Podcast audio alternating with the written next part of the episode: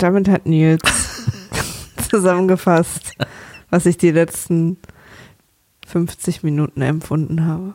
Leute, da sind wir wieder. Und ich muss euch eine wichtige Botschaft gleich am Anfang mitteilen. Alle fünf Wochen ist zu oft. So, jetzt ist es raus.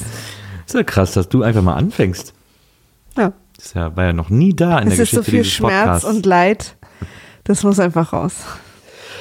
Ich muss sagen, für mich ist es auch ein sehr großes Leid, ein sehr großer Schmerz. Ich habe auch jedes Mal, und das ist äh, fast kein Flachs, ähm, aber ich habe jedes Mal das Gefühl, dass diese spezielle Podcast-Reihe, also meine Freundin hasst die Lindenstraße, herzlich willkommen zu dieser kleinen Subreihe von WIMAF. Ich heiße überhaupt niemanden herzlich willkommen. Scheiße, dass ihr da seid.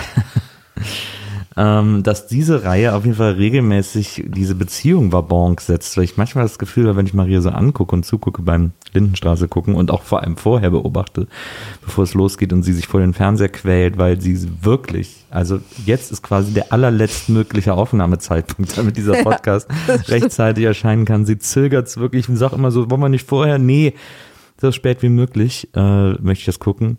Ähm, ich habe das manchmal diesen Hauch des Gefühls, dass Maria denkt, wenn ich die Beziehung beende, dann muss ich keine Lindenstraße mehr gucken. Und jetzt nickt sie nur starrt apathisch ins Leere. Komm, lass uns anfangen. Das ist wirklich meine große Sorge. Es ist überhaupt nicht deine Sorge. Doch, du es- hast immer nein, noch Spaß mit Nein, Zähnen. es ist meine große Sorge, weil es dir wirklich körperlichen Schmerz äh, bereitet, diese Serie zu gucken. Aber das Schöne ist, und das kann ich auch heute unseren Zuhörern, bevor es losgeht, noch einmal verraten und mit an die Hand geben. Es häufen sich, mit häufen ist jetzt natürlich auch nur drei Nanosekunden statt letztes Mal zwei Nanosekunden gemeint, aber es häufen sich die Augenblicke, die Schmetterlingsflügelschläge, in denen auch Maria vor dem Fernseher mitfiebert. In dem Maria bei einer Folge emotional involviert ist. Die Momente gibt es und Emotional involviert bin ich die ganze Zeit. ja, aber auch mit den Figuren und so. Also das ist schon, es, äh, die Fassade bröckelt sehr langsam und es ist sehr anstrengend, darunter diesen Goldschatz freizulegen, der du ja bist, aber und der auch die Lindenstraße ist. Aber Wobei ich euch wo keinesfalls gleichsetzen möchte, wo aber hast du mich denn mal emotional involviert erlebt? ja, Weil ich gefragt habe, wie die Olle vom Siggi heißt oder was? Nee, nee, also es gab heute so Momente, wo du dann auch mal an der Stelle gelacht hast, wo es wirklich lustig gemeint war oder, oder auch so die Augenbrauen hochgezogen hast an der Stelle, an der die Augenbrauen hochgezogen werden sollten. Naja, das sehen es? wir noch. Erstmal möchte ich ähm, zwei Sachen äh, vorlesen. Ja, bitte. Eine E-Mail, die wir direkt von der Lindenstraße bekommen haben, von Nathalie. Und Nathalie von der Lindenstraße, und damit meine ich, sie arbeitet dort, wo heute die Lindenstraße erschaffen wird. Und ich sage deswegen mein Beileid, Nathalie. Nathalie schreibt, liebe Maria, lieber Nils, wir sind schon alle sehr gespannt auf die dritte Folge. Ah ja, jetzt ist die fünfte, glaube ich, ne? Die vierte. Die vierte. Ja. Ich wollte euch längst etwas zur Hintergrundmusik der Lindenstraße DVD-Folgen geschrieben haben, da ihr ja schon mehrfach darauf eingegangen seid. Leider, oh, ich muss gern, Entschuldigung. Obwohl, haben wir, wenn sie jetzt schreibt dritte Folge, dann ist das ja schon, haben wir das vielleicht doch schon erzählt letztes Mal? Haben wir das? Weiß ich ich habe auf keinen Fall was vorgelesen. Okay, ja, dann lies mal weiter. Aber vielleicht habe ich es doch schon erzählt. Nee, jetzt kommt plötzlich, habe ich gerade, naja, Nathalie, herzlich willkommen zu. Ich versuche halt einfach jede Folge so krass schnell zu verdrängen, dass sowas passieren kann. Ich lese es trotzdem nochmal vor. Leider befinden sich auf den DVDs nicht die Originalversionen der Folgen. Alle Fremdmusiken wie damalige Hits aus den Charts oder auch Klassiker mussten bei der DVD-Produktion aus rechtlichen Gründen ersetzt werden. Das ist natürlich äußerst schade und wirkt sich an den wenigsten Stellen positiv aus. Das nur zu eurer Info, was nicht heißen soll, dass es nicht auch im Original überdramatische Musikuntermalung gegeben hat. Liebe Grüße aus der Lindenstraße. Was ich tatsächlich noch von der Lindenstraße gerne wissen würde, was ich glaube ich auch schon mal gefragt habe, aber irgendwie da gab es irgendwie keine Antwort, ist, dass ja bei allen Folgen nach einem Drittel oder zwei Dritteln immer so eine Schwarzblende kommt. Kein harter Schnitt auf die nächste Situation, sondern eine Abblende. Ähm, jetzt heute auch in der Folge, die wir geguckt haben, war die auch super unelegant quasi noch mitten, indem sie was gesagt hat. Und da frage ich mich, ob da früher äh, war dann da, ich glaube, dass da ein Platz an der Sonne war, die ARD-Fernsehlotterie und dann kurz die Zahlen gesagt und dann die Lindenstraße weiterging. Ich bin aber nicht hundertprozentig sicher. Vielleicht hat da jemand nochmal ein paar Infos für mich. Das wäre ganz schön. Ich glaube, es war ein Platz an der Sonne, was dann da kam. Später kam es immer danach, das weiß ich noch. Die, dann war es auch die goldene Eins. Dann kam es immer nach der Lindy. Aber ich glaube, es kam eine Zeit lang mitten während der Folge. Während Nils das noch weiter überlegt, lese ich schon die nächste E-Mail vor von Mareike. Mareike ist äh, Fan unseres Podcasts, im Gegensatz zu mir. Und äh, hat genau wie du auch äh, quasi ist in die Serie reingeboren und für sie ist sie noch sehr wichtig, weil sie was sehr Heimeliges hat und hat jetzt auch wieder angefangen, die ersten Folgen zu gucken, dank uns. Auch da nochmal sorry. Äh, und hat im Zuge dessen recherchiert oder herausgefunden, dass die äh, aktuelle Marion Beimer, die später ja wohl gewechselt hat als Schauspielerin, Ina Bleiweiß, äh, im wahren Leben die Tochter der Schauspielerin der Henny Schildknecht ist, Monika Wojtowicz. Moment. Ähm. Hä? Verstehe nicht. Die jetzige Marion ist die Tochter von. Henny. Ach, von Henny. Ja. Ach so, ich dachte von. Nee, nee. Ach so. Die Äh, und ist ja. Leibliche Tochter. Okay, ja, verstehe. Da ihr beziehungsweise du Nils als Lindenstraßenfachmann das bis jetzt nicht erwähnt habt, dachte ich, es wäre vielleicht eine kleine nette Info. Beide Darstellungen sind euch ja aktuell sehr präsent. Macht bitte gern weiter, gern auch öfter als nur jede fünfte Folge. Viele Grüße. Nein. Aber danke, Mareike. Ja, vielen Dank. Guter, Äh, guter Fun Fact. Je länger ich mich nicht mit der Serie an sich beschäftigen muss, sondern noch mit Trivia drumherum, bin ich happy. Von daher vielen Dank. Guter Fun Factory Ja, aber äh, für Sache.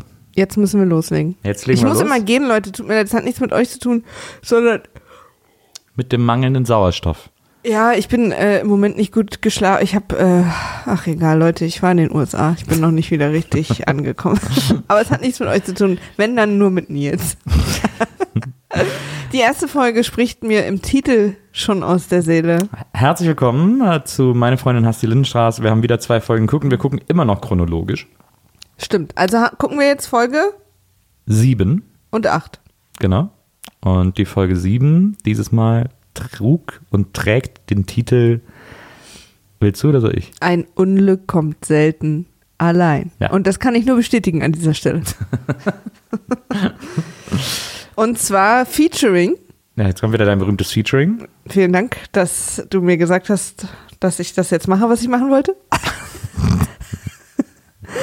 Featuring Steinöl, ein sehr beleidigtes Glas Wasser, das Verursacherprinzip, eine Knie-Einreibesituation. Gibt es denn nie Braten bei euch? Und ich habe nur 2000 Mark zum Leben! Herzlich willkommen. Ich sehe, du hast also bei Folge 7 einen ziemlichen äh, Hans-Schwerpunkt gesetzt. Ja, Hans hat aber den Entnehme Schwerpunkt selber auf sich gesetzt. Na, er hat auf jeden Fall die ganze Aufmerksamkeit auf sich gezogen in dieser Folge. Ähm, ja, es geht ja damit los, dass der äh, Yoshi Benash, also der Opa, der unten Aus purer Liebe. gegenüber von der Aus Klinge purer sitzt, Nächstenliebe. aus purer Nächstenliebe bei den Beimers vor der Tür steht und dem Hans Beimer so ein Drittel vollen Kanister Steinöl verkaufen will äh, für einen Fuffi. Und das Geilste ist schon, äh, wie er sagt, so, ja, ich hab, sie haben doch äh, Schmerzen mit dem Bein. Und dann sagt und Hans Beimer Ja, sagt die so, Knieschmerzen hat er schon Sie haben doch. Knieschmerzen, sagt der Hans Beimer so, ja, was? Ja, gucken Sie mal, nehmen Sie doch das. Und dann hält er ihm so einen Kanister hin, eben der nur so ein Drittel voll ist mit einer gelblichen Flüssigkeit. Und da steht auf einem riesen Etikett drauf Steinöl. Und wir vermuten aber alle, es ist einfach Urin. Ja. Es ist Yoshis Urin. Es ist Yoshi Urin und da steht riesengroßes Steinöl drauf und der Hans Beimer beugt sich dann so runter und muss noch so scharf stellen, Ja. um Steinöl zu lesen. als wenn da so noch mehr als dieses Wort draufstehen würde. Gut, was steht da was? Steinöl? er ist aber super wütend auf das Steinöl. Mega wütend auf das Steinöl. Steinöl? Ich habe wirklich andere Probleme. Und er knallt ihm die Tür vor die Nase zu. Und dabei ist er nur hochgekommen, um ihm zu helfen. Ja. Auch um Geld zu verdienen, aber um sein Knie zu heilen. Was ist denn eigentlich Steinöl? Aus was ist denn aus, aus was ist denn Steinöl? Ja, da guckst du sparsam Du, da presst Yoshi unten Steine aus. zwischen seinen Da Arschbacken. guckst du sparsam. Ja. Okay. In der nächsten Szene kommt die kleine Maike nach Hause in einer der besten Jacken, die wir beide seit langer Zeit gesehen haben. Das stimmt, eine Pinguin-Eisschollenjacke. Ja. Und ähm, geht wieder mal an ihren Briefkasten und holt sich ihre tägliche Dosis Schokolade ab. Und wir vermuten, oder ich vermute, dass wir in 10 bis 20 Folgen wird sie da Heroin rausholen. Weil sie scheint sehr suchtaffin zu sein und ihre Suchte, Süchte, Suchtereien zu verstecken. Die gute Kinderschokolade. Ähm, hat Hatte ich da, nicht in dem Alter. Hat sie da versteckt? Kinder, wir hatten nichts. Ne, in dem Alter, du war das in dem Alter war ja noch DDR, ne? Ja. Äh, Also in dem Jahr. Vielleicht ist vielleicht die bessere. ja. Hast du hast du Erinnerungen an DDR-Süßigkeiten, die du gegessen hast? Ja, glaube ich. Wir haben viel gebacken. Wir haben halt Kekse gebacken, ganz viel. Ah ja. Aber ich glaube, so war nicht Bambina Ja. und äh, Knusperflocken? Ich glaube, Bambina war quasi die DDR-Version von Kinderschokolade im Grunde genommen. Hm, nee, also ja, kann sein. Ist doch auch aber so es mit ist so halt, einer Milchcreme-Füllung. ja, aber das war ja so, so gummimäßig. ja, ja, also klar, ist nicht dasselbe. Ja, aber ich glaube, wir hatten auch wirklich so Vollmilchschokolade mit irgendwas Weißem drin, was nicht Bambina war, die dann Ah ja. aber auch eine ähnliche, ich glaube, Schogetten waren Schogetten nicht? Nee, Schogetten war voll Westen. Ja? Das, das, Schogetten ist ja, also sich eine Tafel Schokolade reinschieben, ne, ist ja schon das, das Schlimmste und Faulste eigentlich, auch das Leckerste, aber auch das Faulste, was es gibt. Ist ja wirklich so Süßkram, Willst du jetzt wirklich massiv anklagen, mampfen. dass die nicht zusammenhängen, sondern dass sie nicht brechen muss? Ja, Schogetten sind schon fertig, ge, fertig gebrochen, ne? Schokolade. Aber jemand schreibt mir vor, wie groß ich abbeiße. Das ist nicht okay. Aber ich meine, die Kinderschokolade ist doch auch so. ja, aber das die ist noch kann was, man, die aber Milch kann man. Aber die äh, Kinderschokolade soll quasi ein Riegelerlebnis sein, deswegen ist da ja jedes Ding einzeln verpackt. Ja, aber für mich, ganz ehrlich, eine Schokolade war für mich auch ein Riegelerlebnis. Ist es bis heute. Also, wenn ich sage, du sollst mir ein Riegel Schokolade mitbringen, erwarte ich eine von diesen riesen Milka-Tafeln. Ja. ja, gut, aber das ist, naja, Schogetten ist schon wirklich die Krönung der. Okay, aber nicht Osten. Ja, das Ding ist halt, dass ich, dass mein, dass der Osten vorbei war, als ich acht war. Das ist quasi so mitten in der Kindheit. Deswegen bringe ich da Schokoladen durcheinander. durcheinander. Ja, weil wir ja auch in Berlin gewohnt haben und tatsächlich 200 Meter von Westberlin und ab da an auch sofort immer rübergegangen sind. Deswegen gab es auch nicht so dieses fünf Jahre lang habe ich davon noch nichts mitbekommen, sondern das hat sich sofort total gemischt. Vor allen Dingen in den Lebensmittelläden. Also es war nicht so gut bei Lenin Mays, dass deine Familie dir noch fünf Jahre vorgegaukelt hätte, dass die Mauer noch steht. Nö, nö, Damit du 97 nicht, war die weg, damit wie du bei nicht allen. verrückt wirst.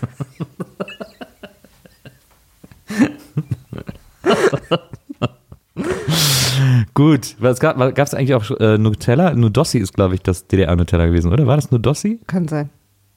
Naja. Aber ich war noch nie Fan von süßen Dingen auf Stulle. Deswegen habe ich mich damit nie beschäftigt. Das heißt, ich werde mich für dich niemals auf ein Brot legen. Ja, du bist ja für mich eher. Herzhaft. ähm, so, also, äh, ähm, äh, Falls ihr jetzt noch da seid, lasst uns in der Folge weiter nach vorne gehen. ja. Ähm, Ein großes Problem ist, äh, Marion ist immer noch aus ihrem Griechenlandurlaub zurück, den sie mehr oder weniger äh, über ihren, den Kopf ihrer Eltern wegentschieden hat mit Vassili und ist mit einer wahnsinnig guten Laune wiedergekommen und es ist quasi immer noch nicht ganz klar, wo denn eigentlich, was da eigentlich passiert ist und was da los ist. Willi Beimer mit seiner Jacke aus Uniqlo, die es da jetzt wieder original genauso gibt, Ein brauner Steppmantel. der, der bis zum Boden geht, Ah. äh, so schmal geschnitten. Also hat so auch so was Harry Ja. Potter-mäßiges. Jetzt pass auf, wir kriegen jetzt raus, dass Uniqlo eigentlich seit Jahren einfach nur alle Lindenstraßenfolgen guckt und einfach eins zu eins kopiert. Also, weil was Mutter Beimer anhatte, da ihre, ihre Strickjäckchen kriegst du da auch alle. Ja. Ähm, äh, es hat die Faxen dicke und schnappt sich Vasili, um mal rauszufinden, was da eigentlich los war. Und das ist interessant, weil Hans äh, macht das wirklich geistig. Es, also es hält ihn komplett in Schach, nicht wissen zu können, was seine Tochter im Griechenland Urlaub gemacht hat. Also ab einem gewissen Punkt müssen sagen, okay, sie will es nicht erzählen, sie ist irgendwie alt genug, wie alt ist sie, 17, 18 oder so. Da sagt man, sagt man irgendwie so, mein Gott, dann erzählt es halt nicht, äh, ist halt so, aber Hans treibt das so um, dass der nachts nicht mehr schlafen kann. Der muss wissen, was in diesem Griechenland-Urlaub passiert ist. Naja, aber warum eigentlich? Ne? Ich glaube, seine größte Angst war, das hat er später auch erwähnt, dass sie schwanger ist, ne? Ja, aber von dem griechischen Gastarbeiter. Mit Lümmel hätte er eigentlich noch sagen müssen. Ähm, aber es ist so, er will es einfach unbedingt wissen.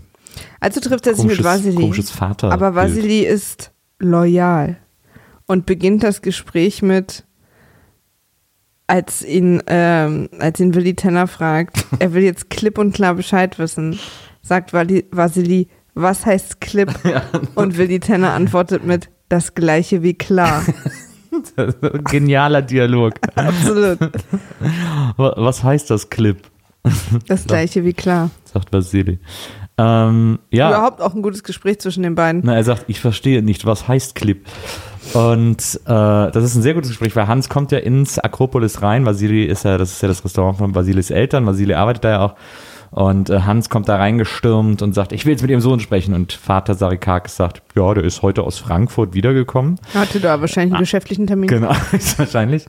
Und kein Problem und so. Und dann schickt er Vasili raus. Der sitzt irgendwie gerade in der Küche am Tisch und isst oder so. Und dann äh, geht Vasili zum Vater und wollen sie erstmal was trinken. Und dann sagt äh, Hans irgendwie, ja, ein Glas Wasser. weil, er fast so überrascht wirkt, dass ihm jetzt was angeboten wird. Also, Naja, er ist halt überrascht, dass ihm, es wird ihm halt sehr ruhig und gesammelt begegnet. Ja. So. Und, äh, und das nimmt ihm natürlich so ein bisschen den Wind aus den Segeln. Das finde ich irgendwie ganz ja, gut. Aus den Außen Aufgeregtheitssegeln. Ich finde auch gut, dass ja quasi von Anfang an klar ist, dass äh, Vasili auch die deutsche Sprache nicht in ihrer Perfektion beherrscht. Ja. Äh, und er ihm dann aber eben so Worte wie Verursacherprinzip um die Ohren schlägt. ja, Vasili ist so ein bisschen, er hat so einen leichten Yoda-Duktus, kann man sagen. Naja, auf jeden Fall will er dann halt nichts sagen. Und ähm, Aber, ne, äh, aber, also er will äh, Hans nicht erzählen, was passiert ist, aber nur, weil er erfährt, dass Marion auch nichts erzählt. ja, ja, klar. Also Marion- das, das meine ich halt mit Loyalität. Also er ist halt Marion und dem, was sie hatten oder den Teenagern als Gesamtgruppe gegenüber ist er loyal. Genau. Also äh, Hans sagt irgendwie so, ja, du musst mir jetzt erzählen, was los ist, weil Marion erzählt mir nichts. Und dann sagt Vasili irgendwie, na, wenn Marion nichts erzählt, dann muss ich meine Ehre wahren. Er sagt ja irgendwas von Ehre und so. Äh, dann erzähle ich auch nichts.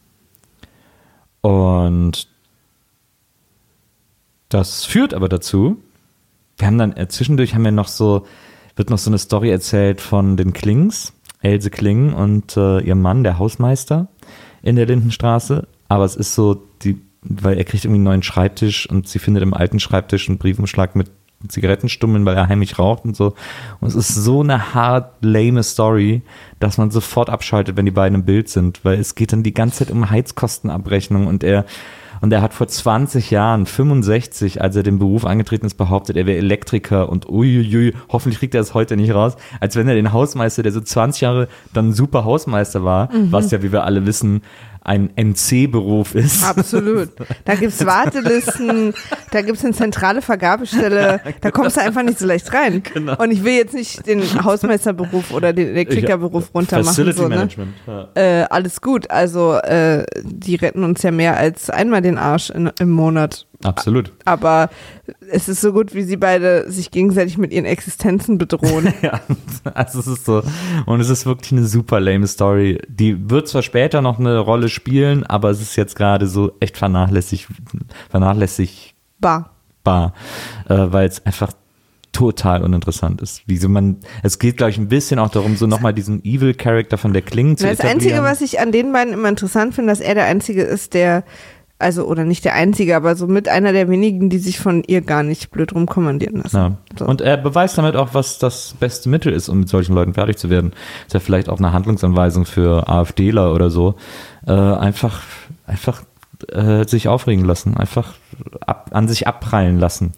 Einfach äh, die Leute ihren Hass spitten lassen und nicht ernst nehmen.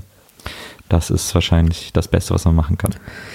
Auf jeden Fall, aber haben wir, haben wir das Ende dieses Ges des Gesprächs zwischen. Nee, zwischen weil dann, es kommt, dann kommt ja das Schönste. Also deswegen, da wird dann zwischendurch so rübergeschaltet in diese Kling-Story, aber. wir müssen auch it, nicht jedes irgendwie. Detail besprechen. Äh, interessant in äh, Akropolis mittlerweile ist nämlich, dass die, dieses Gespräch zwischen Vasili und Hans wurde die ganze Zeit aus der Küche beobachtet von Vater Sarikakis, den ich wirklich total liebe. Ich finde den so geil. Der sieht so geil aus. Der sieht aus wie, wie heißt der bei Harry Potter? Hagrid oder so? Hagrid? Hagrid. Hagrid. Äh, dieser Typ, der da im Wald wohnt, so mit so einer Wallemähne und Na, so. Hagrid halt. Ja, so, ja, kennt ja auch nicht jeder. Doch. Ähm, so sieht er irgendwie aus, nur halt Und ihr braucht mich jetzt nicht antweeten. Nee, ich kannte Hagrid nicht, ich musste den nachschlagen. das nur- ist, weil ich, ich würde das nämlich verstehen, als ihr tut nur so, ihr wollt nur auf Nils Seite sein. Ich würde es euch eh nicht glauben. nur mit schwarz-weißen Haaren sozusagen, weil Hagrid ist ja glaube ich irgendwie rot oder braun oder so. Ähm, Vater Sarikakis ist natürlich schon ergraut, ähm, aber der hat so eine Wallermähne und so, und der sieht so richtig so, wie so ein Typ aus, mit dem man so, bei denen sitzt du so abends im Restaurant und wenn dann so Feierabend ist und die paar Stühle schon hochgestellt sind und du sitzt aber noch irgendwie bei deinem Uso, dann holt der nochmal die Gitarre raus und dann spielt er dir nochmal ein paar Lieder aus der Heimat vor und dann trinkt er noch zusammen und dann ist plötzlich drei Uhr und du kannst irgendwie nicht mehr stehen und er haut dir auf die Schulter und äh, mit so einer, mit so einer Pranke, mit so einer Riesenhand und sagt, In einer Bärentatze. du bist guter Junge. So, sollen wir irgendwie alle gehen? Hast du hier gerade eine Sache alleine am so Laufen? so stelle ich mir Vater Sarikakis vor und deswegen äh, finde ich es immer super, den zu sehen.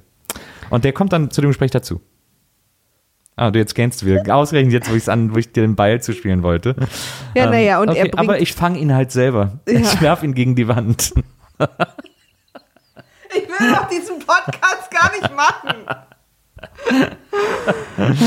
genau, und er äh, ähm, sorgt dann im Prinzip dafür als, als Vater, äh, dass Vasi die ihm einfach mal sagt, was los ist und weil er eben sagt, Eltern, das ist wie bei uns zu Hause, Eltern müssen wissen, was mit ihren Kindern ist. So.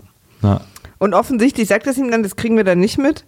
Wir sehen dann nur im nächsten Moment, wie Willi Tenner in wahnsinnig übertrieben guter Laune nach Hause kommt. Was für mich mittlerweile auch, der ist einfach manisch-depressiv. Naja, das ist echt krass. Er ist echt Borderliner. Also, Also- bei dem ist wirklich himmelhoch jauchzend zu Tode Ja, betrübt. jetzt ist er aber nicht vor allen Dingen immer himmelhochhausens oder wütend. Na. Das sind die beiden Emotionen. So, und jetzt ist er sehr gut drauf und wird dann aber gleich so manisch, dass er, dass er völlig irrationale Dinge einfach macht. Ja. Und sofort einen auf, wir müssen uns überhaupt nicht mehr um unsere Kinder kümmern, wir ziehen aus. Und einfach total irgendwie so, wir fahren jetzt in den Skiurlaub, die drei Kinder können hier mit den Malern und so weiter und so fort. Äh, und, ähm, und auch Mutter Beimer hat überhaupt nichts dazu zu sagen. Also sie muss dann einfach leider die Skier aufs Autodach schnallen, weil er das jetzt eben sagt. Und ähm, aber bevor, bevor das passiert, fand ich auch sehr gut, dass er kommt mit guter Laune nach Hause und sie sagt zu ihm, ähm, dass sie auch gute Nachrichten hat. Moment, ich muss wieder gehen. Äh, Es tut mir leid, ich weiß gar nicht genau, woran es gerade so liegt. Ähm, und zwar, dass es den Kindern im Kinderheim sehr gut geht. Äh, sie fühlen sich sehr wohl im Heim und fragen kaum noch nach ihren Eltern. Stimmt. Wir hatten ja zur Weihnachtsfolge diese zwei Kinder aus dem Heim, die Ja, eine fand's Folge zu Gast waren. creepy. die dann plötzlich wieder weg waren. Gar keine guten Nachrichten, Nee. finde ich. Wenn Kinder ihre Eltern vergessen und sich in einem Heim wohlfühlen. Und vor allem sagt dann, nachdem er es sagt, sagt Heinz nämlich dann noch, noch ein Beweis, dass selbst Eltern ersetzbar ja, sind. genau. Ich dachte der, irgendwann. der schlimmste Satz aller Ja, Zeiten. aber irgendwie dachte, was ist denn? Ich verstehe diese Dialoge, das macht überhaupt keinen Sinn mehr. Die sind alle total wahnsinnig geworden. Entweder schreit er rum oder er ist total übertrieben gut drauf.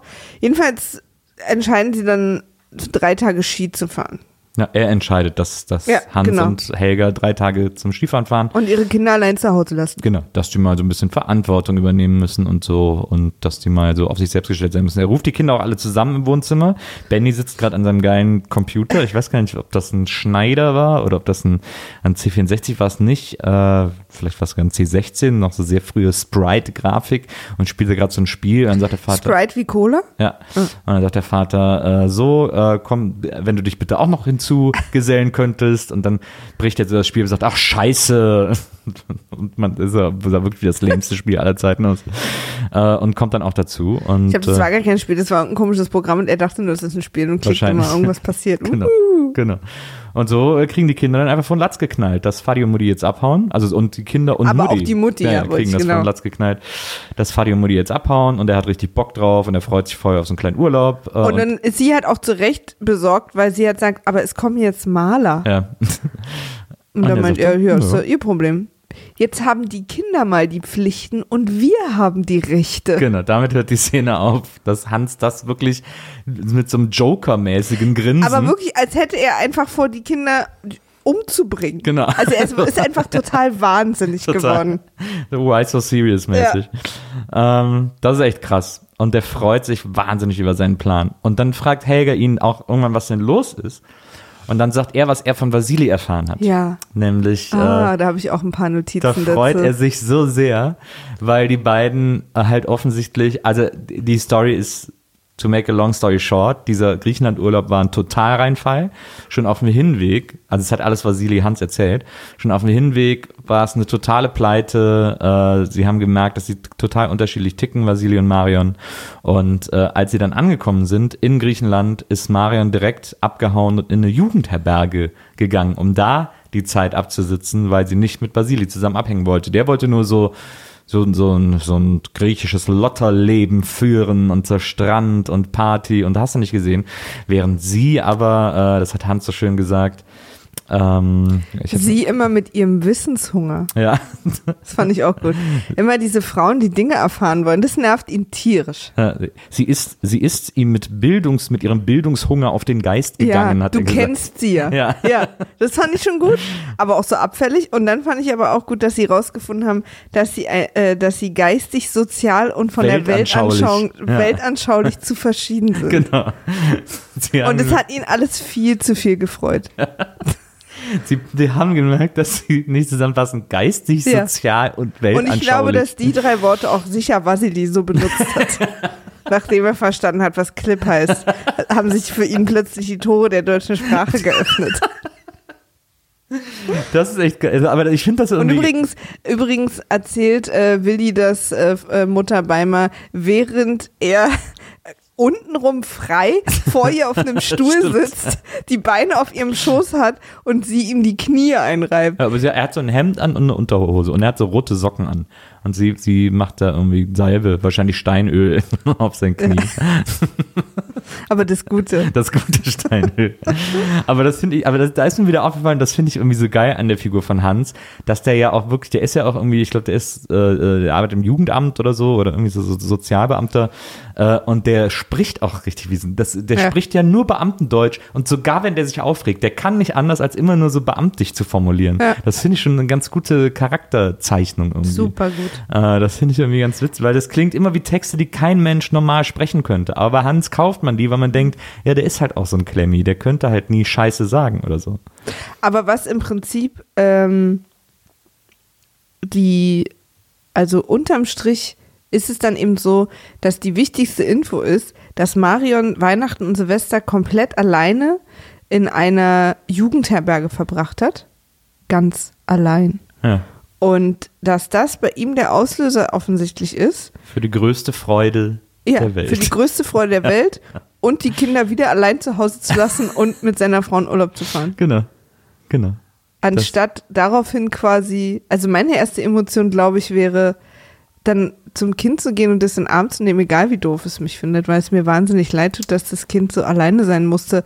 Natürlich wegen der eigenen Bockigkeit und natürlich wegen der eigenen Dickköpfigkeit, aber, aber es war alleine Silvester und Weihnachten. Das war auch so ein bisschen Helgas Emotion. Sie wollte ja eigentlich direkt zu Ja. Marion gehen. Aber er für ihn, er hat richtig mal in der Tasche irgendwie Silvester nochmal nachgefeiert und hat sich seine Kniefett einreiben lassen und ist dann mit der Mutti schön auf den Skiberg gefahren. genau, auf Wobei, dem wie wir Skiberg. ja erfahren, Ja, auf jeden Fall schnallen sie dann die Skier auf das Autodach. Äh, cooles Auto, irgendwie so ein braunes, ein altes, ich weiß gar nicht, was es ist, Aber Kadett Nils- oder sowas. Spoiler-Alarm, gewöhn dich nicht zu sehr an das Ja, Auto. sie fahren dann im Schnee, äh, fahren sie los, im Schneegestöber auf der Lindenstraße, fahren sie mit dem Auto los. Helga will sogar nochmal hoch und kurz sich von Marion verabschieden.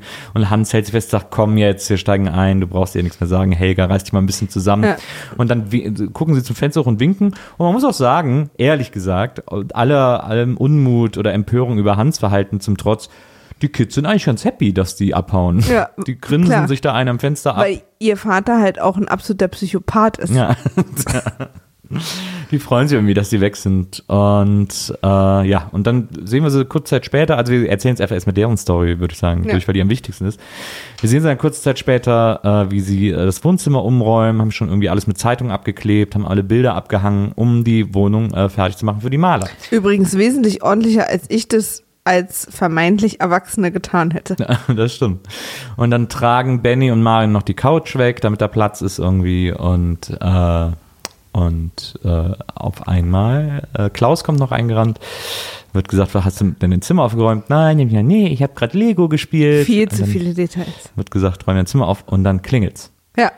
Und Benny macht die Tür auf und vor der Tür steht dun, dun, dun.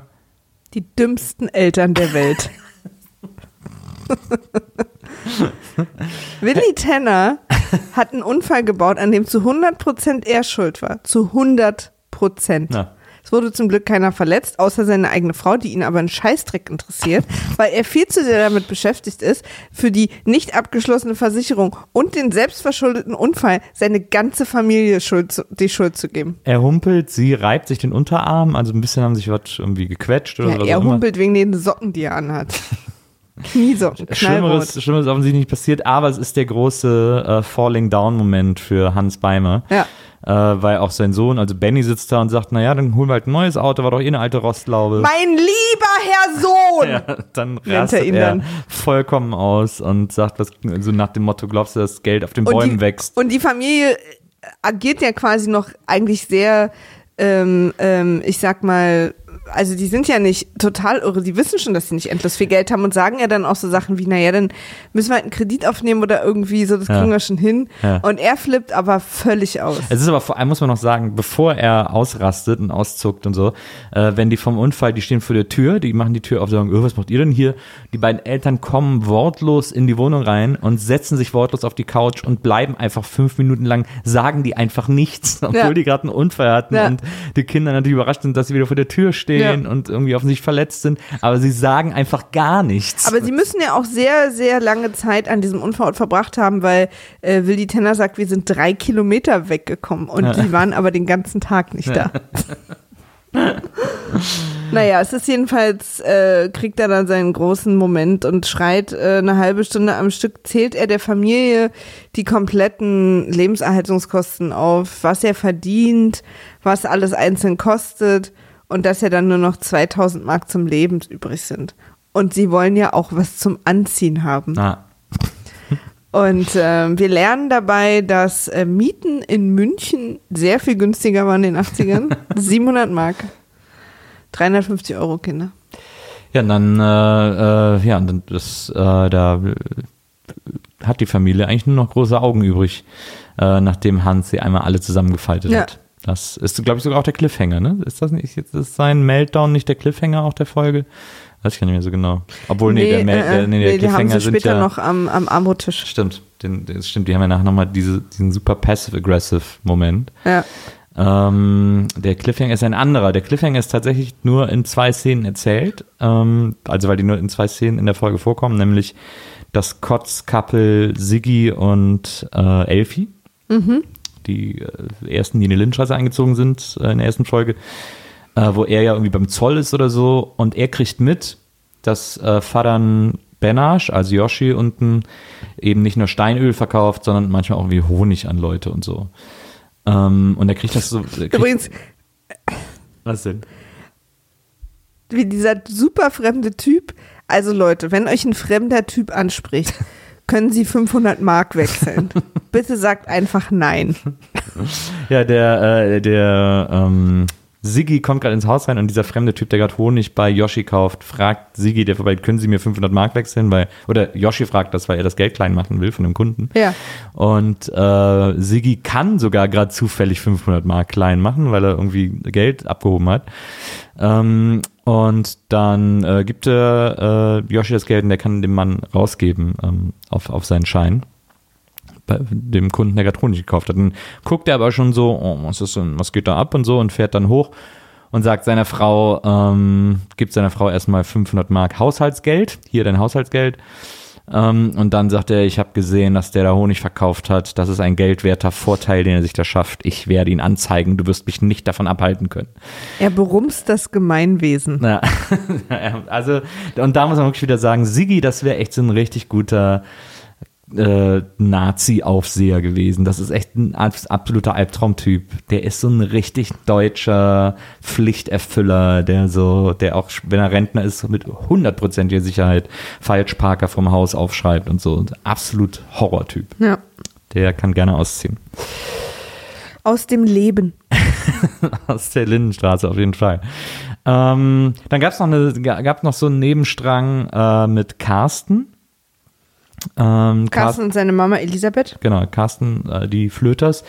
Äh, Carsten kriegt den Studienplatz nicht, den er haben wollte, äh, in Medizin und muss jetzt äh, zum Bund respektive ähm, zum äh, sein Zivi machen. Ähm, weil, wenn er direkt hätte studieren können, wäre das, hätte, hätte er das nicht machen müssen, aber da das jetzt muss er Nee, aber er wollte ja jetzt auch. Also er hat ja angefragt, ob er jetzt schon anfangen kann. Ist ja auch Wurst, es geht ja im Prinzip eigentlich nur, das ist ja alles die langweiligste Trägergeschichte der Welt dafür, dass ähm, er seinen Studien, er hat quasi den gleichen Studienplatz nicht bekommen, den äh, Frank bekommen hat, der der Sohn von dem Arzt ist, für den Elisabeth arbeitet, mit dem sie ja auch äh, zusammen ist. Ja. Und die haben beide sich für den gleichen Studienplatz beworben. Frank hat ihn bekommen, Carsten nicht. Und äh, Carsten ist aber der viel bessere Schüler. ja, und Carsten sagt im Prinzip seiner Mutter, gibt seiner Mutter zu verstehen mit der halben Tür im Gesicht, weil er so ein, einfach so ein krass deeper Typ ist, dass er, äh, dass sie ja wohl sehr naiv ist und wir wissen ja alle ganz genau und äh, Franks Vater hat halt viel Geld und natürlich hatten dann einen Studienplatz. Und es gibt ein krasses Foreshadowing. Also ich weiß gar nicht, wir wissen ja alle, dass Carsten schwul ist, äh, aber er outet sich ja erst in der Ich wurde Lindenstraße. jetzt gerade gespoilert. ja, er outet sich ja erst in der Lindenstraße. Ich glaube auch, es kann eigentlich erst so 87 oder so gewesen sein. Der erste schwule Kuss im deutschen Fernsehen und so, das war ja alles Lindenstraße.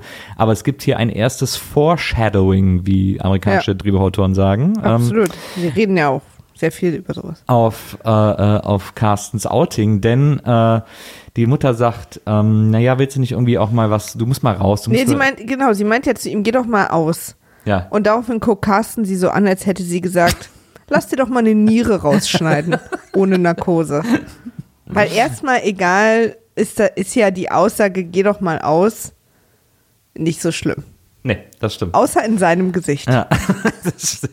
In seinem Gesicht ist es eine ziemliche Katastrophe. Absolut. Wie Ein kann sie das, Ein, also, ein ganzer Katastrophenfilm, ja, der sich da meine abspielt. Mutter hat mich für zwei Mark verkauft. Carsten Erdbebenflöter. ähm, und, ähm, äh, ja, und sie sagt dann irgendwie, und er so, ja, mit wem soll ich denn ausgehen? Und dann sagt sie, na, was ist denn mit den Mädels aus deinem Abiturjahrgang? Die sind doch ganz nett.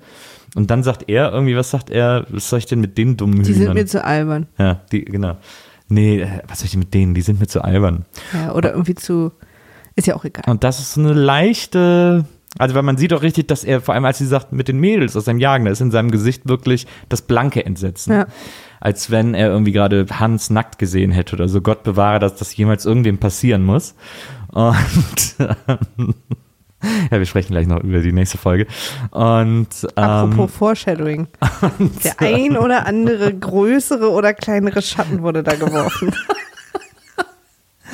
Und Carsten ist wirklich versteinert, entsetzt. Äh, er denkt, seine Mutter spinnt. Aber ich, manchmal denke ich auch, also mit der Mutter muss man irgendwie, da wächst man irgendwie gestört auf.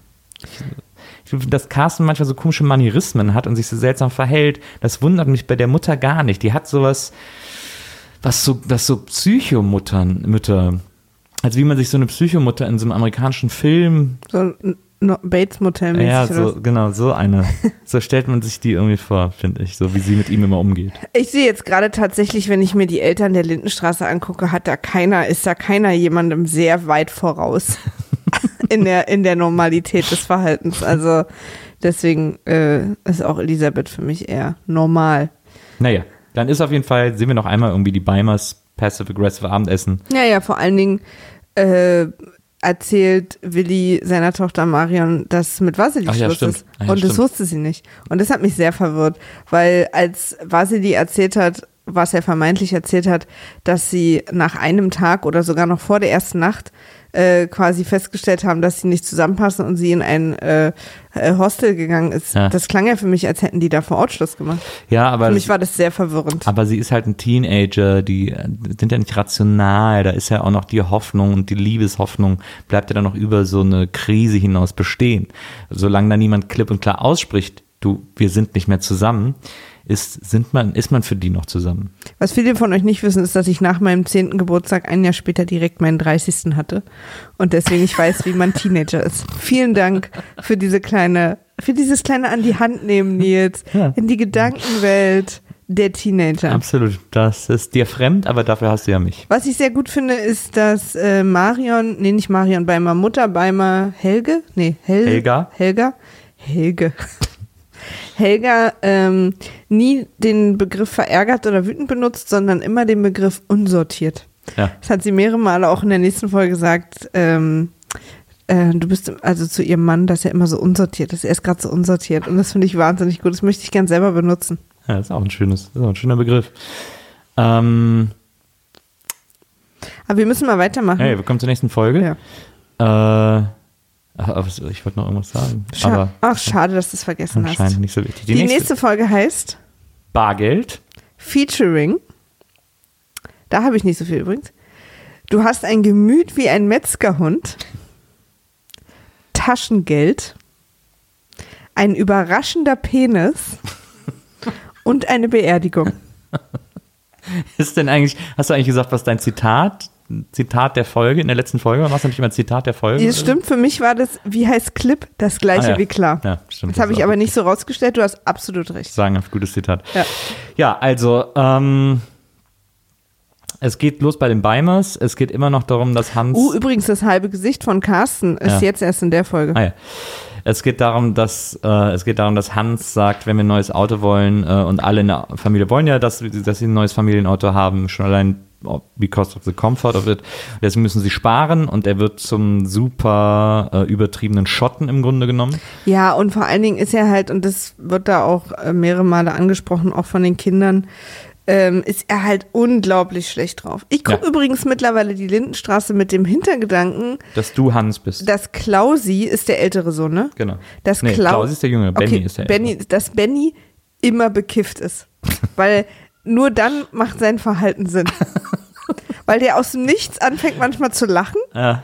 wenn er nicht gerade unbeteiligt ins Leere starrt. Ich sehe ihn relativ oft essen und Computer spielen, Ja. weil ich einfach äh, ein wahnsinn- wahnsinniges Klischee-Denken habe. Ja. Und, ähm, und immer wenn er was sagt, ist es nur zu seiner eigenen Belustigung und macht für niemanden sonst Sinn. Sollen wir eigentlich mal zu dem ins Café gehen? Der hat ja hier ein Café an der, äh, wie heißt die, bei der Hufelandstraße, zwei Straßen weiter. Ähm, also wenn du von der, äh, wenn du von der Greifswalder in die Hufeland gehst, die, ich glaube, die übernächste Querstraße auf der rechten Seite, die ist es. Nach links oder rechts? Nach rechts, da kommt erst Spreegold und nach dem Spreegold rechts rein. Da Auf hat, der Greifswalder ist ein nee, Spreegold? nicht auf der, Spree, auf der Greifswalder, Auf auf, der, der. Hufeland. Auf der Hufeland.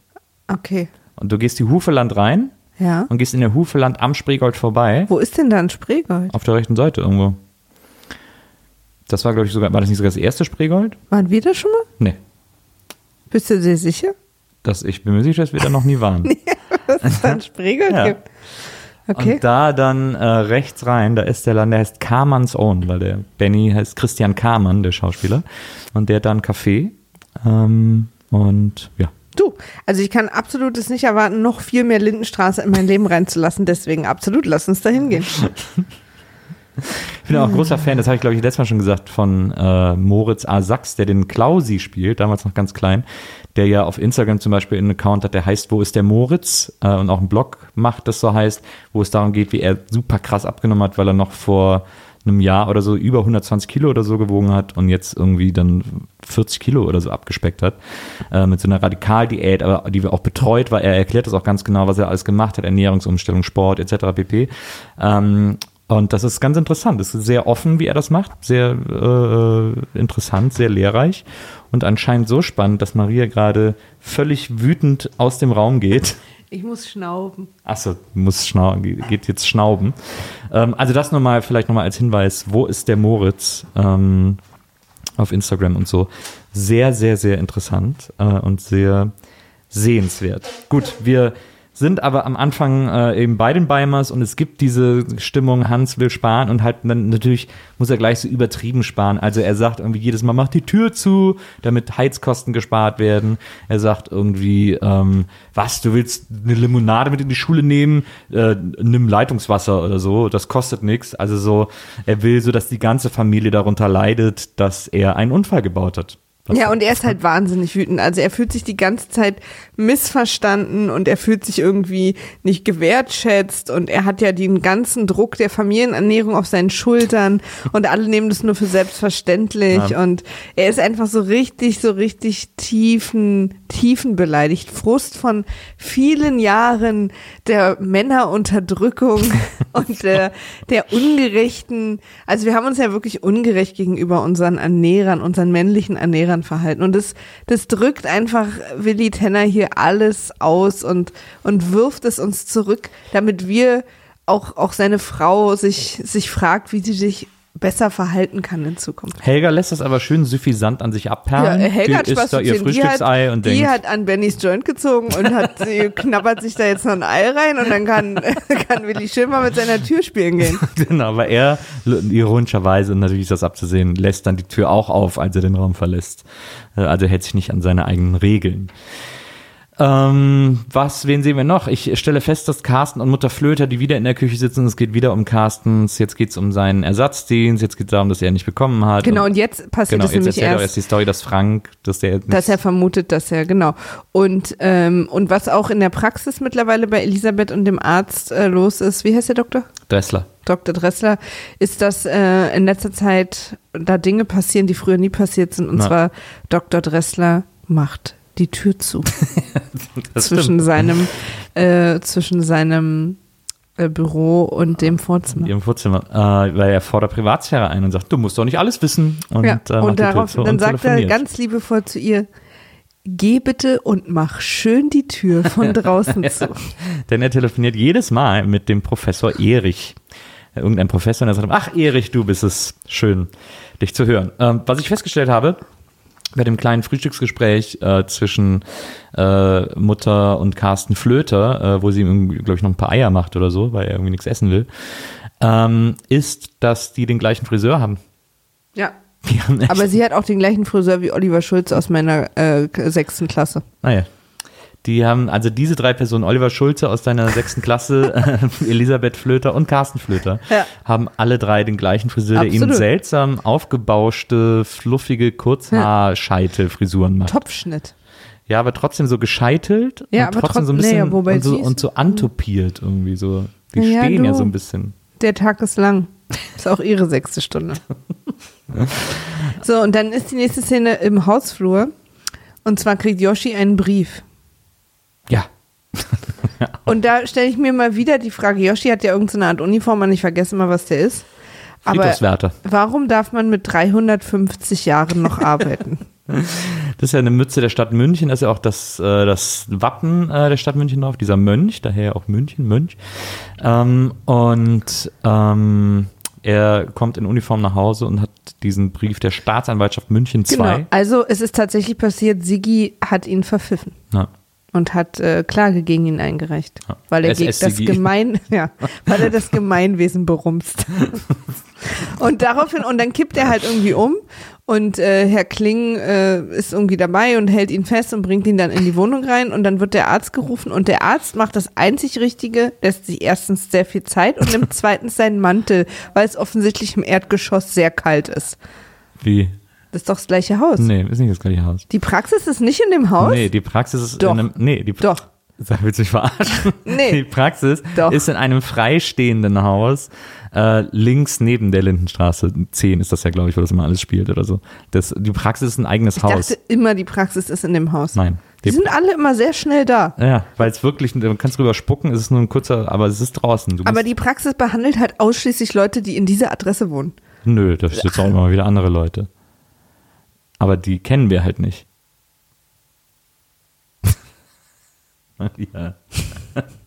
Der Dress hat ein eigenes Haus. Ach, naja, okay. Jedenfalls geht er dann halt zu ihm. Genau. Ja, äh, und da muss man auch wieder sagen, das haben wir schon mal festgestellt in dieser Folge, wo Yoshi irgendwie von der DDR gefangen gehalten wurde und wieder nach Hause Yoshi kam hat und ein seine, bisschen Pech. seine Abenteuer erzählt hat. Der, äh, er ist jetzt kein Typ, der so dieses leise, subtile Acting bevorzugt. Nee.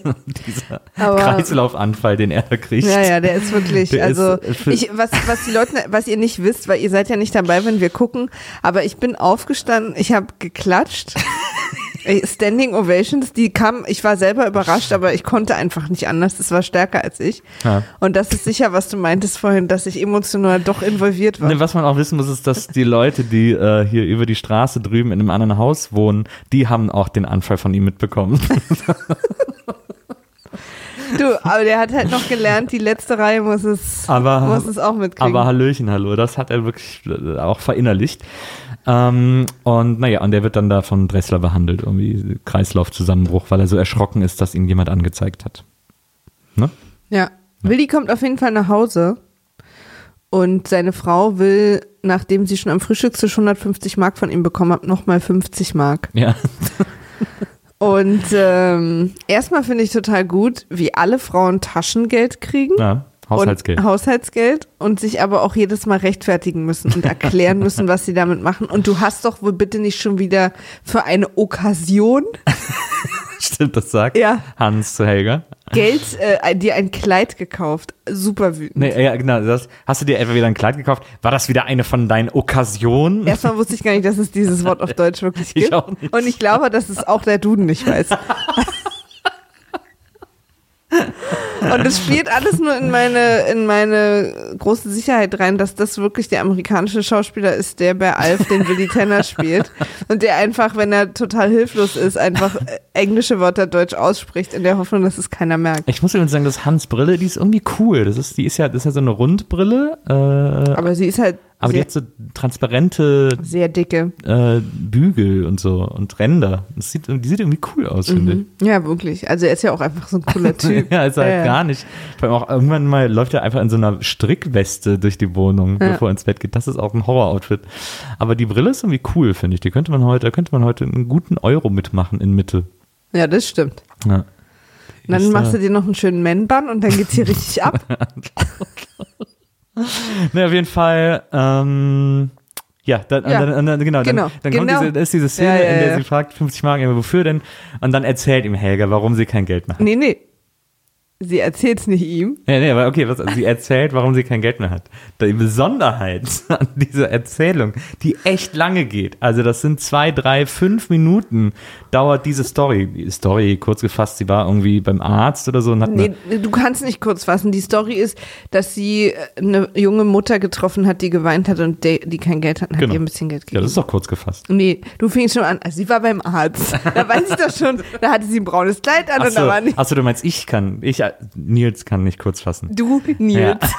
genau. Nochmal an die Hörer da draußen. Das, das hier ist jetzt meine Stimme, was ihr hört. Ich Test, Test, Test. Maria, ich Maria. Und da drüben ist Nils.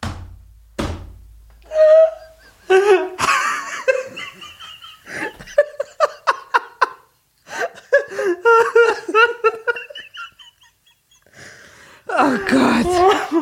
Ich sag euch Leute, ihr seid live dabei, wie wir einfach wahnsinnig werden.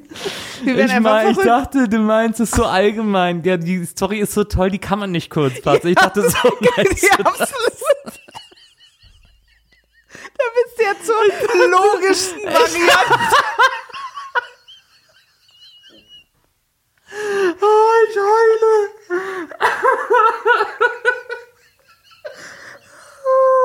Ich dachte, dass du das meinst. Total, das ist ja das, was am meisten Sinn Ah. macht. Das ist- Aber es ist wirklich eine schöne Geschichte.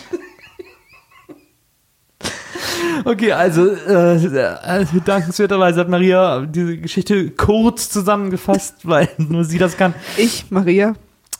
Und, jetzt kommt aber die Besonderheit, diese, diese Geschichte dauert aus Helgas Mund sehr viel länger, also fünf Minuten, und sie spricht die komplette Geschichte, also es ist nicht übertrieben gelogen, sonst was, sie spricht die komplette Geschichte in ihre Schrankwand. Ja. Wir Sie sehen, erzählt die Geschichte ausschließlich der Schrankwand. wir sehen sie die ganze Szene mit dem Rücken. Sie Ja. ist nie, ihr Gesicht ist nie zu, wir sehen nur ihren Hinterkopf, während sie diese Geschichte erzählt. Was den Verdacht nahelegt, dass sie die vielleicht gar nicht erzählt hat oder dass die Drehbuchseiten noch nicht fertig waren und die gesagt haben, pass auf, du läufst jetzt hier einfach mal fünf Minuten langsam die Schrankwand hoch und dann überlegen wir uns was in der Zwischenzeit und dann können wir es nachher nachvertonen und einfach drüberlegen. Äh, dann synchronisierst du dich. ich glaube, was uns hier nur gezeigt werden sollte, ist, dass sie weder uns noch Willi in die Augen gucken will. Ja, ne, ach, ja. wow. herzlich, herzlich willkommen. Gags erklärt mit Maria Lorenz.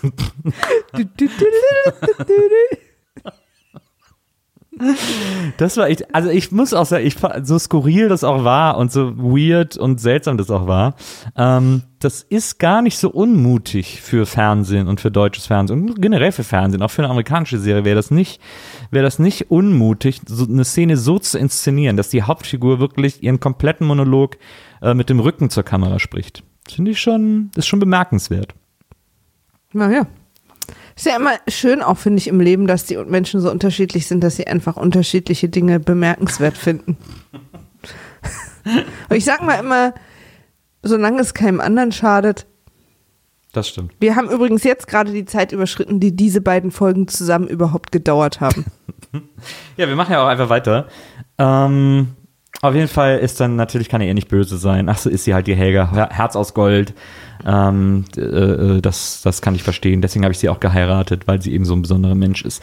Wir sehen noch mal ein bisschen, wie äh, Elisabeth ähm, ermittelt in Sachen äh, Dressler. Wir warten kurz alle auf dich, Maria.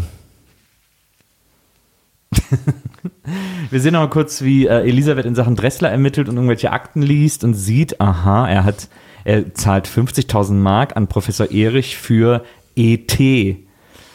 Das muss Eignungstest heißen. Das heißt, der schmiert den Professor äh, mit 50.000 Mark, damit sein Sohn Frank äh, direkt das Medizinstudium beginnen Oder kann. nicht einberufen wird. Das ist das, was äh, Ja. Elisabeth äh, denkt, was, was Dr. Dressler äh, da irgendwie gerade veranstaltet und tut hinter ihrem Rücken. Und weswegen sie natürlich auch super sauer ist, weil sie sagt, weil sie denkt irgendwie, aber was mit meinem Sohn Carsten, äh, um den könnte Dressler, der ja mein Freund ist, äh, sich eigentlich auch kümmern. Und sie hat ja mitbekommen, äh, dass er sich für abends beim Griechen verabredet hat und lauert ihm da jetzt auf. Ja. Und da machen die beiden, was, äh, egal ob es legale oder illegale Gründe hat, immer sehr, sehr gut ist, jemanden auf in einem hell beleuchteten Restaurant in 1000 Markscheinen auf dem Tisch laut zählend Na. zu bezahlen. Das stimmt. Halte ich auch für eine wahnsinnig gute Idee. Genial ist das. Also absolut genial. Ja. Und- so, und so werde ich jetzt alle meine Geschäfte ab jetzt machen. 1000, 2000. Er sagt er, na, ja, da habe ich, da musste ich heute noch 50.000 Mark bei der Bank holen. Sagt Ja. er das erst, wenn er reinkommt, ruft er ihm so durch den halben Laden zu. Äh, sehr, sehr äh, sicherheits. Äh, Also als Arzt hat man da ja ein gutes Händchen für. Absolut, absolut. Auch so, auch so diese, man ist ja als Arzt, lernt man ja auch sehr äh, diskret zu sein. Ja. Das hat sich bei Das- ihm voll ausgezahlt. Das hat er drauf. Auf jeden Fall haben die Beimers dann ein neues Auto. Hans hat es irgendwie geschafft, ein neues Auto zu besorgen. Bordeaux-rot. Äh, einen Ausstellungswagen. Oder Weinrot. Einen Ausstellungswagen hat er sogar billiger bekommen, dank Onkel Franz, Ja. äh, der ihm geholfen hat. Lustigerweise ist das auch, wird das später in Lindenstraße noch eine super Figur sein, die für einige schlimme Sachen sorgen wird. Kannst du dich schon mal drauf freuen, Maria? Nee. Äh, und äh, mit Onkel Franz hat er dieses Auto besorgt. Wie gesagt, nochmal ein Tausender gespart. Ähm, und das ist ein weinroter BMW, glaube ich, oder so. Also eigentlich schon ein schickes Auto.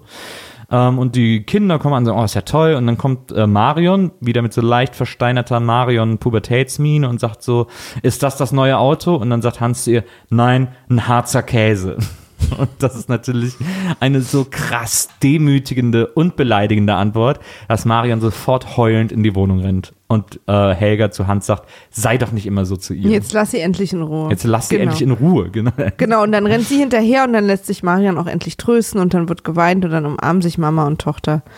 Und äh, zumindest die beiden haben es dann so ein bisschen wieder im Griff. Also vor allem, weil das Schöne ist dann, dass Marion dann äh, endlich aufmacht, warum sie so traurig ist, wegen Vasili und Weil dass sie ihn so liebt sind, und er liebt sie nicht und Er liebt sie nicht und er hat schon eine neue Freundin, hat sie erfahren. Äh, und die hat sogar schon zweimal mit ihm geschlafen. Mhm, und sie ist eine ihr. Klasse unter Und sie ist eine Klasse unter ihr. Und da denkt man Das ist natürlich, natürlich Horror. das ist ein krasses Flittchen. Also jünger und aber auch noch zweimal Aber Sex wir, mit ich hoffe, wir gehabt. meinen jetzt beide Vasili. Ja, natürlich. Ja.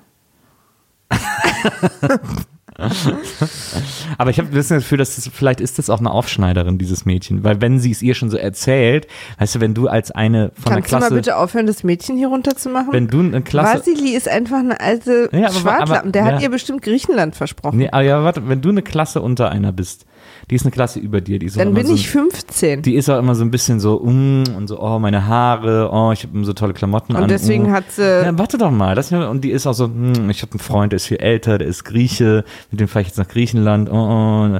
Und wenn du dann als eine, eine Klasse unter der die Chance hast, diesen heißen Typen, Vasili ist verhältnismäßig hübsch, muss man sagen. Ähm, Was ist denn das Verhältnis da in dem Fall? Der Rest der Lindenstraße? ja, genau. Dann ja. Genau. Ja. Ja. eben. Äh, und, wenn man, und, und dass die sich den dann schnappt und, ihr, und das dann Mario noch so aufs Brot schmiert, obwohl es nicht stimmen muss, ist doch irgendwie, liegt doch irgendwie auf der Hand, oder? Hat sie es von ihr? Ja, sie Ah, hat ja. gesagt, sie hat es ihr erzählt. Ah, okay. Und das klingt schon ein bisschen nach so, ich, ich spieß die Mario mal ein bisschen auf. Keine Aber auch Ahnung. nicht denken, dass es was Besseres ist, weil sie in der, Aber Marion denkt ja auch, 10D sie ist. ist was Besseres. naja, eben. Deswegen hat sie Nee, das, auch ich verdient. ja. Das meine ich ja. Ach so. Dass sie dann deswegen. Ja, ach, ich check diese ganze Marion-Sache ehrlich gesagt überhaupt nicht. Diese ganzen unterschiedlichen Emotionen. Aber wie wir alle heute erfahren haben, hat- hatte ich ja keine, war ich ja nie Jugendliche. Ich habe eine der geilsten technischen Errungenschaften Uh, ja. aller Zeiten Absolut. in dieser Folge der Oh, Lindenstraße Ich erleben möchte das dürfen. auch sofort haben. ja, ich möchte das auch sofort haben. Denn, Ich gucke äh, jetzt mal nach, ob es sowas gibt. Denn Also Hans, gibt's ja bestimmt. Bestimmt. Hans äh, macht, äh, rechnet die Heizkostenabrechnung, wir erinnern uns, das war in der Folge davor, äh, rechnet die Heizkostenabrechnung nochmal nach und merkt, dass da ein Fehler geschehen ist. Er macht das, indem er an seinem Schreibtisch im Wohnzimmer sitzt und die ganze Zeit auf seinem Taschenrechner tippt und bei allem, was er tippt, sagt der Taschenrechner, was er gerade getippt hat. 3,9 mal 3,7. So spricht Hans Taschenrechner. Und das ist der absolute Wahnsinn. Ein sprechender Taschenrechner. Hier ist, Maria hat jetzt gerade einen sprechenden Taschenrechner mit großen Tasten gefunden auf Amazon. Also es scheint auch immer noch eine Sache zu sein. Ja klar, für ältere Leute, wenn die zu Hause irgendwie ihren Zeug machen müssen und das kleine Display nicht lesen können. Aber sie müssen es doch schon sehen, wenn sie es eintippen. Ja, aber die Tasten kannst du ja besser lesen als das Display. Ah. Was dann dabei rauskommt, meine ich. Ja, aber er sagt ja schon, was du eintippst. Ja, er macht, er liest halt einfach alles vor. Also ich weiß nicht, warum Aber Hans, außerdem kann man doch die auch fühlen.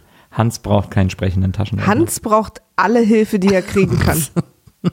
Es wird ver verkauft durch Luxusnetz GmbH, der Taschenrechner. ähm, ja, das ist auf jeden Fall super beeindruckend. Der, äh, das ist so ein richtig so ein Casio-Taschenrechner, der aber spricht. Aber ich, mir ist eher aufgefallen, dass Aber die das kann Beimers, ja dein Handy bestimmt auch. mir ist aufgefallen, dass die Beimers eine sehr technikaffine Familie eigentlich sind. Der Benny hat einen Computer, Vater Hans hat einen sprechenden Taschenrechner, er hat eine elektrische Zahnbürste. Das ist für 86 schon technisch Ja, die hat relativ mich auch weit überrascht. vorne. Aber das ist natürlich, ähm, da komme ich natürlich wirklich aus einer Ecke, wo wir nicht ganz vorne waren mit der Technik. Das ist echt eine Familie des technischen Aber Fortschritts. wie wir das auch erfahren haben, so. ist, dass sie, glaube ich, für die Zeit eigentlich, ich, was er da an Geld aufgezählt hat, kam mir jetzt ehrlich gesagt gar nicht so wenig vor, als er sein Gehalt und alles so aufgezählt hat. Ja. Naja. Also vor allen Dingen, wenn er nach allen Fixkosten immer noch die 2000 übrig hat. Ja, aber eine fünfköpfige Familie. Naja, aber die Miete hat 700 Mark gekostet. Was wird denn da ein- Brot gekostet haben? Minus zwei Cent hast du schön noch verdient im Bäcker. Nee, das war auf jeden Fall, äh, das war auf jeden Fall äh, wahnsinnig beeindruckend. Und dann Und lass uns doch gleich bei den beiden bleiben, Ja. damit wir danach auch die andere Geschichte mit einmal ab Ja. erzählen können. Ähm, Mutter Beimer plädiert dafür und auch erfolgreich, dass äh, Willi doch mal einfach zu Marion geht, das Gespräch von sich aus sucht, sich mit ihr verträgt und sie hat einfach eine harte Zeit und Liebeskummer ist in keinem Alter leicht. Weil er immer noch, er ist so unfassbar bockiger Typ immer. Ja. Ja, sie hat ja auch, sie kam ja auch nicht zu mir und so. Also sie hat irgendwie Vater und Kind sein nicht verstanden, finde aber ich. dann weiß man, wer Marion das hat. Ja, aber ey, pff, naja. Auf jeden Fall äh, ist seine Idee des Wiedervertragens, äh, sein Kind einfach abzufüllen. und er äh, kommt mit einer halbleeren Flasche Wein wieder aus ihrem Zimmer raus und sie sind wohl wieder beste Freunde. Ja. Ähm, daraufhin füllt er noch seine Frau ab und zeigt uns allen seinen Penis. Also sie sind alle schon im Bett. Die Mutter ist erschüttert, dass er mit Marion eine halbe Flasche Wein getrunken hat. Und er hat gesagt, naja, wir haben auf jedes, äh, was sagt er, auf jeden unserer Ach so, Streitthemen. ach, aber übrigens, ich, äh, warum er überhaupt zu Marion reingegangen ist und Ja. so gut drauf ist, ist, weil er rausgefunden hat, Genau, er hat herausgefunden, dass sie äh, neun Jahre lang umsonst Heizkosten Doppelt. oder doppelt Heizkosten gezahlt haben und jetzt äh, plötzlich irgendwie 6000 Mark, ein bisschen mehr wiederkriegen. Äh, und das ist natürlich Else ein klingen. unverhoffter Geldsegen, äh, der quasi das Auto schon halb quer finanziert. Ja. Ähm, da freut er sich. Da ist, er, da ist Hans plötzlich natürlich unser alter Borderliner Hammer gelöst total. und so gut drauf. Und nicht nur er ist gelöst, sein ganzer Körper Ja. ist total gelöst. Das stimmt, das sieht man, weil er sich dann, er kommt dann zu Helga ins Bett und sieht seinen Schlafanzug an, muss dafür natürlich erstmal die Hose und die Unterhose ausziehen und wir sehen eine Zeit lang Hans und den kleinen, Kleinen Hans, wie er frische Luft, wie er nach frischer Luft schnappt, möchte man sagen. Also es ist einfach ein fröhliches Rumgegluckse, bevor er in der Pyjama-Hose wieder verschwinden muss. während er uns fröhlich erzählt, dass er seinem Vermieter mit der Öffentlichkeit drohen wird. Ja, ja. und mit sein, sich mit seiner Tochter gerade ordentlich einen hinter die Binde gekippt hat. Äh, ist eine schöne Szene. Absolut. Aber, Aber, ich ist finde, aber was mich sehr daran freut, ist äh, auch, äh, worüber sich jetzt zum Beispiel alle bei Game of Thrones immer aufgeregt haben und auch in anderen Serien, dass man immer sehr viele Brüste sieht und sehr wenig Penen. Ja. Und da hat die Lindenstraße zugegebenermaßen schon sehr früh einfach gesagt, nö, hier sind alles, alle zu sehen. Hier müssen alle mal blank ziehen, hier muss alles auf den Tisch. Na, Um die Story richtig zu verstehen, müssen wir seinen Penis zeigen. ja. Und, es, und es ist voll aufgegangen, die Rechnung. Absolut. Ähm, und ja, und damit sind wir mit den Beimers in der Folge eigentlich durch. Friede, Freude, Eierkuchen. Ähm, und wir kommen nochmal zu, zur Frau Flöter und Herrn Dressler. Ähm, das Paar äh, in Wider Willen. das, nee, das Paar, äh, das äh, gewollte Paar, äh, bei dem es jetzt aber zum Showdown kommt, weil Elisabeth Ludwig zur Rede stellt und sagt, ich habe das mitbekommen, dass du dem Typen 50.000 gezahlt hast. Ich habe gesehen, dass es um den Eignungstest ging, dass du den für deinen Sohn umgangen bist. Ich habe nichts, ich habe keine Kohle. Ich habe auch einen Sohn, für den ich alles Beste will, der auch viel besser ist als dein Sohn, äh, in, was schulische Leistung so betrifft. Ich finde das unfair, dass du mir nicht unter die Arme greifst und Carsten nicht hilfst. Und dann muss Ludwig Dressler äh, der schönen Elisabeth mal rein Wein einschenken und sagen, äh, erstmal feststellen, okay, du hast in meinen Akten gewühlt, äh, du hast meine Privatsphäre hintergangen, Meine Checks durchgeblättert. meine Checks durchgeblättert ähm, und dann erklärte er mal, ja, ich habe diesem Mann 50.000 Mark gegeben für eine Eigentumswohnung, die ich dir zu unserer Hochzeit schenken wollte. Wow. Und das ist richtig wow, wow. Weil äh, Elisabeth ja von was ganz anderem ausgegangen ist und plötzlich nicht nur merkt, dass sie eine Wohnung hätte geschenkt bekommen sollen, sondern auch, dass Ludwig sie wohl heiraten wollte. Äh, und sie hat das jetzt irgendwie schön verbockt. Und wie wir seiner absoluten, äh, ähm, also dem absoluten Blutentzug seines Gesichts entnehmen können, hat er das dann wohl äh, sich äh, begreift er sozusagen, dass die Frau, die er geliebt hat und die er heiraten wollte, äh, eine Schnüfflerin ist und er es deswegen sich anders überlegen muss. Und ähm, aber wir kriegen natürlich die nächste Szene, in der nächsten Szene erst mit, dass das wahrscheinlich passiert ist, in der Cliffhanger-Szene, in der letzten Szene, in dem Moment, kurz bevor mein Leben wieder bunte Farben hatte. Ja, er ist, äh, Dressler ist super enttäuscht. Ähm, und äh, das ich, fand ich irgendwie auch ganz gut gespielt. Man kapiert jetzt auch, warum der die ganze Zeit so gut drauf war. Also Ja. auch wenn er irgendwie mit diesem Professor Und dass er auch wirklich hat, super war überrascht so, war. Ja, Schatz, du musst draußen warten. Er war ja immer so gut drauf dabei. Man Ja, hat sich gewundert, warum. Und jetzt checkt man, weil er ihr was Stimmt. Schönes Man hat vorbereitet man hat. es irgendwie für so ein bisschen Fiesheit und so und du bist Genau. mir egal, aber es war eigentlich nur, ja, naja, aber wir wurden natürlich auch ähm, an der Nase rumgeführt. Absolut. Wir dachten das ja auch. Und dann geht Elisabeth auf jeden Fall ins Haus rüber. Äh, also das ist ja nicht im gleichen Haus wie die Praxis, sondern sie muss dann ins andere Haus rübergehen. Lindenstraße, Haus Nummer 10 oder so.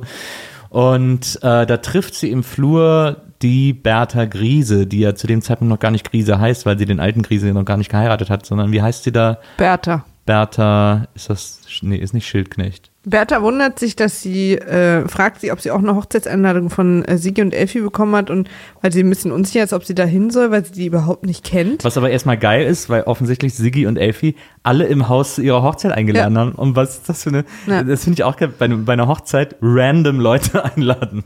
Naja, weil, weil Sigi wahrscheinlich wieder der alte Schmalhans Küchenmeister nur in seiner Wohnung feiern will, Ja. damit er nichts mieten muss. Ja. Und äh, dann muss er das ganze Haus einladen, dass er ein bisschen lauter sein kann. Das ist doch der alte Trick. Wahrscheinlich. Ähm, und weil sie halt auch wahrscheinlich, wenn sie immer so gut drauf sind, überhaupt keine Freunde haben. Ja, genau, das glaube ich eher. Und äh, daraufhin sagt ähm, Elisabeth, die auch genau wie alle anderen Frauen kaum dramatisch dargestellt werden, dass äh, sie demnächst eine zweite Einladung bekommen wird. Und zwar zu ihrer Beerdigung. Und das ist der Cliffhanger. Also wir werden jetzt alle zusammen fünf Wochen lang nicht erfahren, ob wir alle zu Elisabeths Beerdigung müssen. Also mein Hammer-Cliffhanger. Der ist so wahnsinnig bescheuert, aber irgendwie auch geil. Also wie Elisabeth da, wie sie das sagt mit dieser, ja, zu meiner Beerdigung. Meinst du, dass die sich wieder zusammenraufen? Ja, klar. Meinst du? Bestimmt. Er wirkte schon sehr in seiner. Guck dir den mal an, der kriegt da auch nicht mehr so. Das ist für den jetzt auch Ich nicht finde, mehr. das sieht übrigens aus wie ein dicker Mann mit einem dünnen Körper. ja, ja, der hat eine komische Körperform. Ja, ja, aber der ist ja eigentlich schlank. Also er hat auch keinen Ah. großen Bauch und so, aber sein Kopf ist so, als wäre er dick. Ja, das stimmt. Ja, Naja. Das sind die Polunder, die tragen mal so auf. Am Kopf. Ja. Macht mir wahnsinnig dicke Augen. Ja, jetzt, wo wir, äh, wir haben jetzt Folge 7 und 8 gesehen. Äh, wir bewegen uns langsam auf die 10 Folgen, auf die erste 10 Folgen Grenze zu. Ähm, das heißt, wir haben schon einen gewissen Teil Lindenstraße geschafft. Das sind ja bei, wie viele Folgen gibt's? 3000, wie viel Prozent sind das? 0,001 Prozent oder so. Aber immerhin, ich meine, es ist, äh, äh, wenn wir uns hier das nächste Mal treffen, haben wir 10 Folgen geschafft.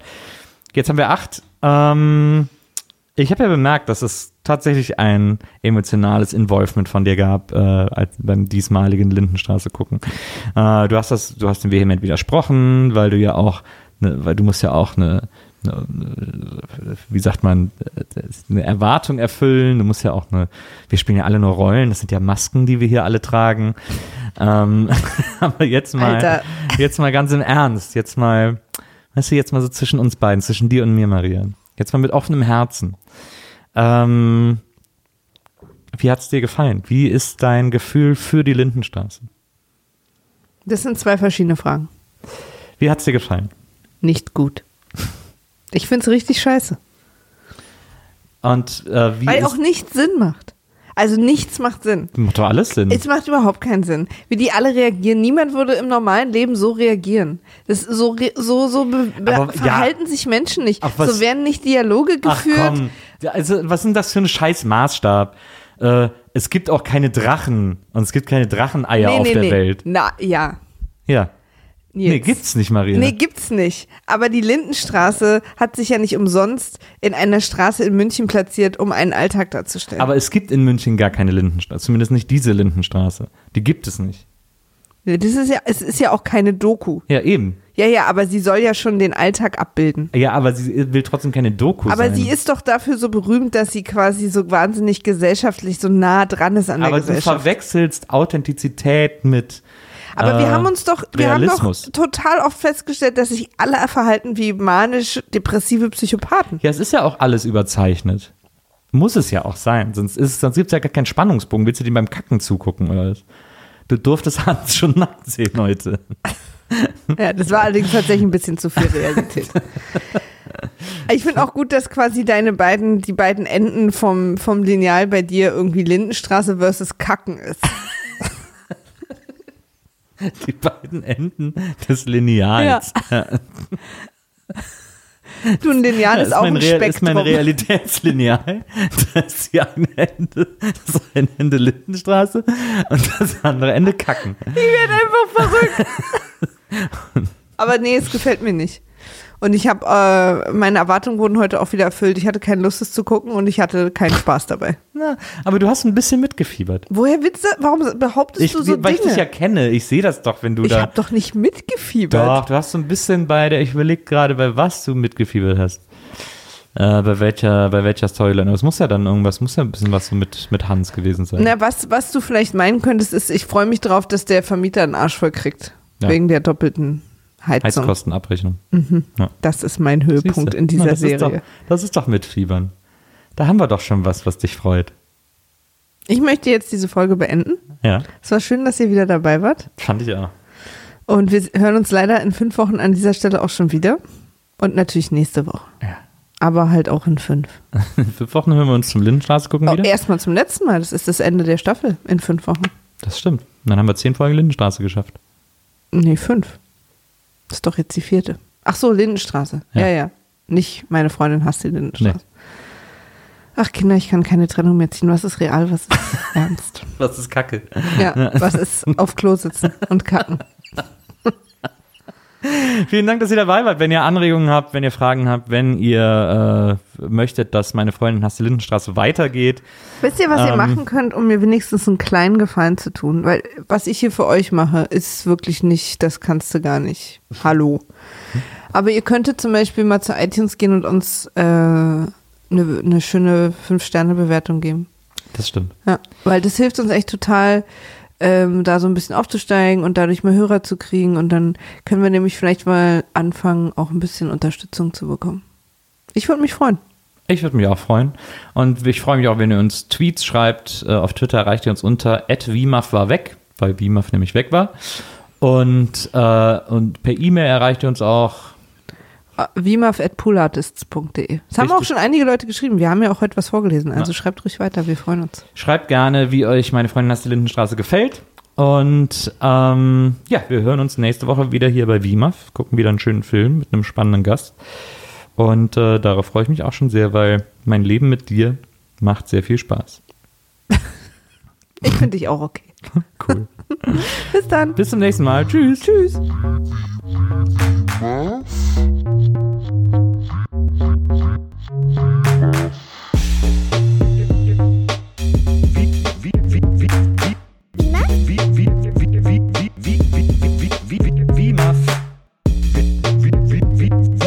Wiedersehen, Wiedersehen, Wiedersehen macht Freude. Wiedersehen,